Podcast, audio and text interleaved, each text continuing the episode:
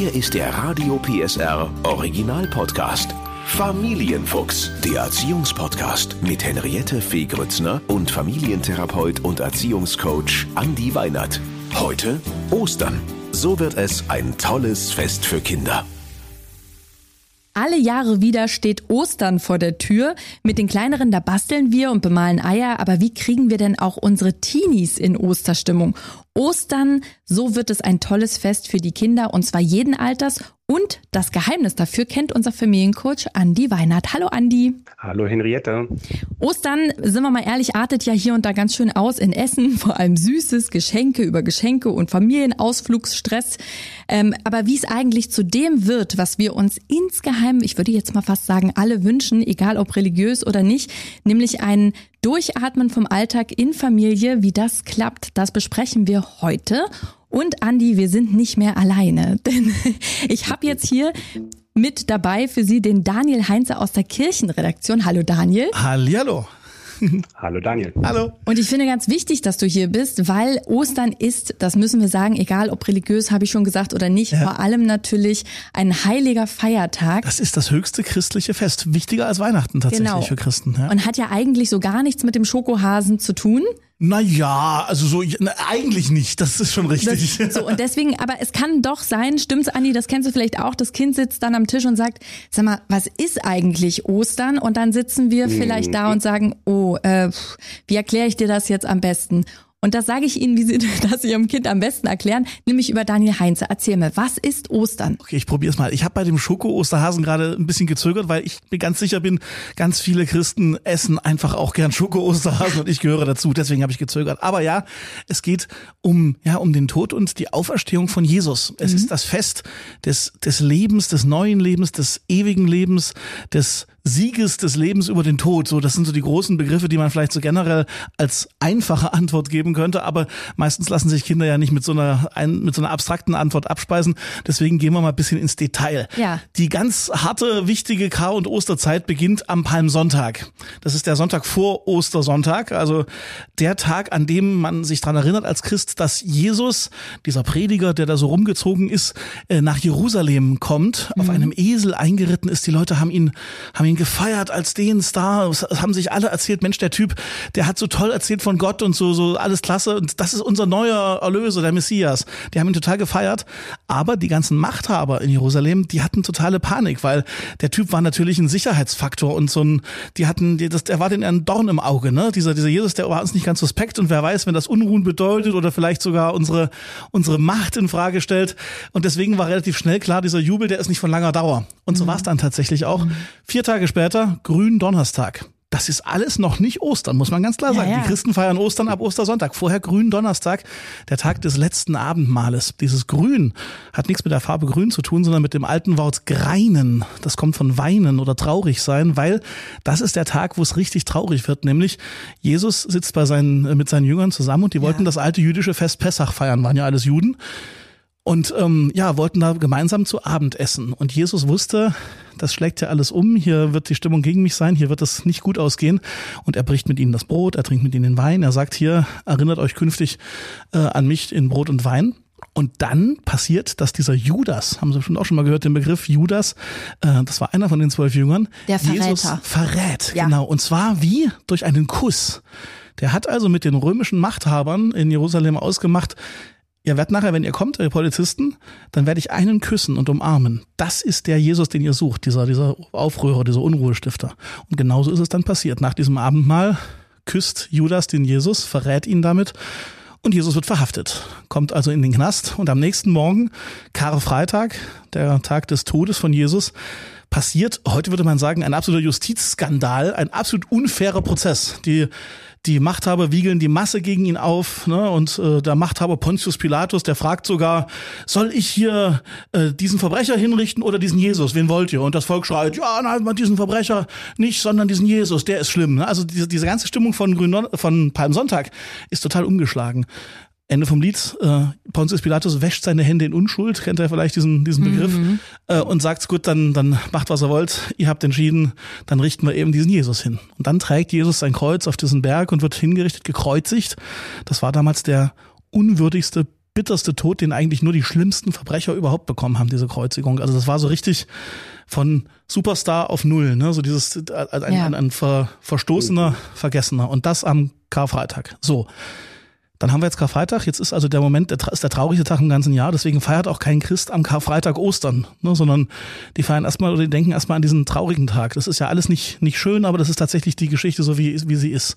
Dann haben wir den Karsamstag. Das ist der Tag der Grabesruhe. Da ist nichts. Da ist mhm. Hoffnungslosigkeit. Mhm. Da ist ja alles irgendwie zu Ende und keiner weiß so richtig, wie es wie es weitergeht. Und dann Hoffnung. Und dann auf einmal passiert's. Am Morgen des dritten Tages gehen Frauen wohlgemerkt zum Grab und wollen diesen Jesus, der da in dieser Grabeshöhle liegt, salben und wie das halt so ist, ne? wenn ein Leichnam, den will man in aller Ruhe pflegen und weinen und sowas.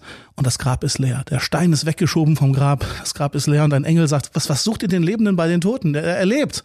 Also diese Erfahrung, der Tod ist nicht das letzte Ende, sondern das Leben steht am Ende.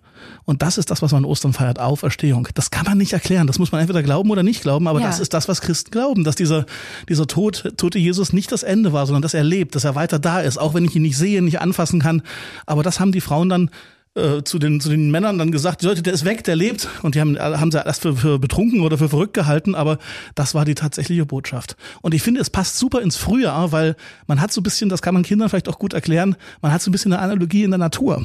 Im Herbst da stirbt alles. Da ist alles irgendwie, die Bäume verlieren ihre Blätter, alles wird grau.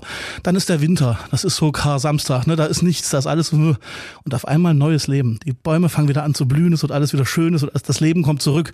Das Leben ist stärker als dieser Tod. Es kommt immer wieder neues Leben. Das ist so ein bisschen auch die Botschaft, die hinter dem Osterfest steckt. Och, Daniel, ich bin total gefesselt. Andi, wie geht's dir? Ja. Ich muss das mal Luft holen, Entschuldigung. Sagen, also Daniel, ich könnte ja noch stundenlang weiter Wahnsinn. Also super spannend, wie du das erklärst. Daniel, was du eben super kannst, du kannst es eben kindgerecht erklären. Und es ist überhaupt nicht langweilig, sondern total spannend. Und da dieser Podcast hier, unser Familienfuchs, ja deutschlandweit zu hören ist, wo können wir denn das nochmal hören oder wo können wir unseren Kindern das äh, vorspielen, was Ostern ist? Sehr gern bei Radio PSR, bei der Familiensache. Da geht's genau drum, wie kann man Kindern Ostern erklären, auf radiopsr.de. Und am Sonntagabend laufen, die Themen, die Sachsen bewegen bei Radio PSR. Und da geht's um alles, von Osterfeuer bis Osterbedeutung. Was hat das mit diesem Pessachfest zu tun? Und, und, und.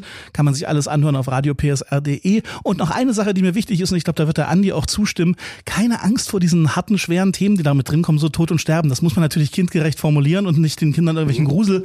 Aber so dieses Abschied nehmen und so weiter gehört ja zum Leben irgendwie auch dazu. Und das ist vielleicht eine gute Gelegenheit, inmitten von Osterhäschen und Frühling und Eiersuchen. Das ist alles cool und alles super. Ne? Alles hat was mit neuem Leben zu tun und mit Blühen und auf, äh, Aufblühen und schön werden. Ist vielleicht gut auch zu zeigen, dass das eben so ein bisschen, ja, so Yin und Yang, so beidseitig irgendwie ist, so ambivalent. Und ich finde, das ist eine gute Gelegenheit, mit Kindern darüber ins Gespräch zu kommen. Vielen, vielen Dank, Daniel, und frohe Ostern an dich. Jawohl, frohe Ostern euch auch. auch. Frohe Ostern. Ja, und neben dem, dass man natürlich in die Kirche gehen kann oder auch nicht, ist es ja, also für mich auch Ostern, für dich, Andi, bestimmt auch einfach total schön, ähm, Sachen zu verstecken und die Kinder suchen zu lassen. Ich, bei mir, mhm. bei mir in der Familie müssen alle suchen. Selbst der Opa sucht noch mit. Sehr schön. Ja, und deswegen aber vielleicht mal Ostern ein bisschen anders und vor allem auch alle äh, Altersklassen äh, von, von mhm. Kindern mhm. mitzunehmen, auch die Teenies. Wie kann man denn Ostern gestalten, dass alle Spaß haben? Also es gibt ja tatsächlich auch in den unterschiedlichen Bundesländern ähm, unterschiedliche Traditionen, die sich da auch zu Ostern entwickelt haben. Ne? Mhm. Ne? Also es gibt ja beispielsweise das Osterfeuer, das in der Regel ja in der Osterzeit dann irgendwie läuft, was Abend sozusagen ein schönes, schönes Symbol sein kann, wo man gemeinsam miteinander, sogar auch mit Freunden Zeit verbringen kann. Das ist gerade, weil es ja noch nicht so richtig schön warm ist, auch immer ganz beeindruckend, äh, diese Wärme zu erleben und für die kleineren Kinder dann eben auch so diese große Kraft des Feuers ein Stück weit zu erleben. Es gibt darüber hinaus aber auch zum Beispiel in Bayern die Tradition, da gibt es das sogenannte Eierwerfen. Da wird so ein rohes Ei in so ein Säckchen gemacht und mhm. dann muss man das so schleudern. Ne? Und wer es sozusagen schafft, das Ei am weitesten zu schleudern, ohne dass es kaputt geht, der ist dann sozusagen der, der Gewinner. King. Das, der ist der Osterhase. Andere, Genau, der ist dann der Osterhase.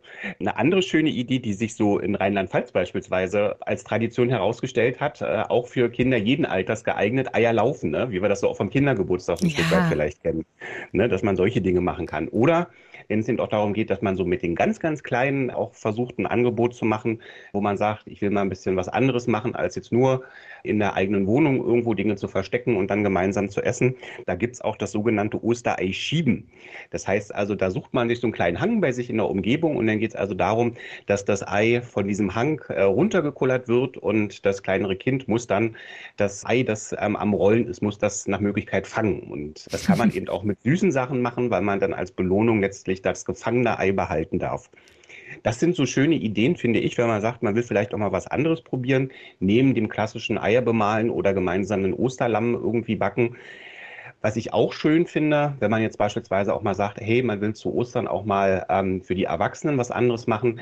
Tatsächlich gibt es tolle Rezepte in verschiedensten Variationen, auch Eierlikör zu machen. Mhm. Dass man also sagt, statt dem dass wir einfach nur miteinander sitzen und uns austauschen, wirklich auch mal die Küche zu einem Erlebensort zu machen und zu sagen, hey, lass uns das doch mal machen und dann wenn vielleicht ähm, der Abend etwas weiter vorangeschritten ist, kann man dann das Werk gut miteinander bei einer gemeinsamen Zeit auch verkosten. Ich finde, alle Sachen, die du gesagt hast, klingen total spannend und da ist bestimmt für jeden was dabei und eben auch, ähm, also wenn ich so an, an Eier schleudern denke, das äh, kann ich mir auch vorstellen, dass das auch im Teenie Spaß macht. Also in den seltensten Fällen, selbst wenn sie manchmal zickig, muffelig oder in ihrem Zimmer sitzen, trotzdem haben die ja Lust, äh, generell was mit der Familie zu machen. Und gerade wenn es dann ein bisschen Action ist, sondern eben nicht nur sitzen und Eier bemalen, dann ist das, glaube ich, genau das Richtige. Auf jeden Fall, Henriette. Und was ich auch erlebe, was Teenies auch auf jeden Fall Spaß macht, ist beim Verstecken mit einbinden. Ne? Ja. Also das macht ja jeder gerne, egal wie alt man ist. Also das ist auch, das merken wir auch bei Thaddeus immer wieder, ne? wenn man dem dann irgendwie sagt, für die Kleineren darfst du jetzt mit verstecken, überleg dir mal so ein paar vielleicht trickige Verstecke irgendwo im Garten, dann ähm, ist er da tatsächlich auch mit ähm, vollem Elan dabei und freut sich dann auch, äh, wenn er ein Versteck gefunden hat, wo dann die Kleineren in der Familie nicht gleich hingucken und das gleich sehen.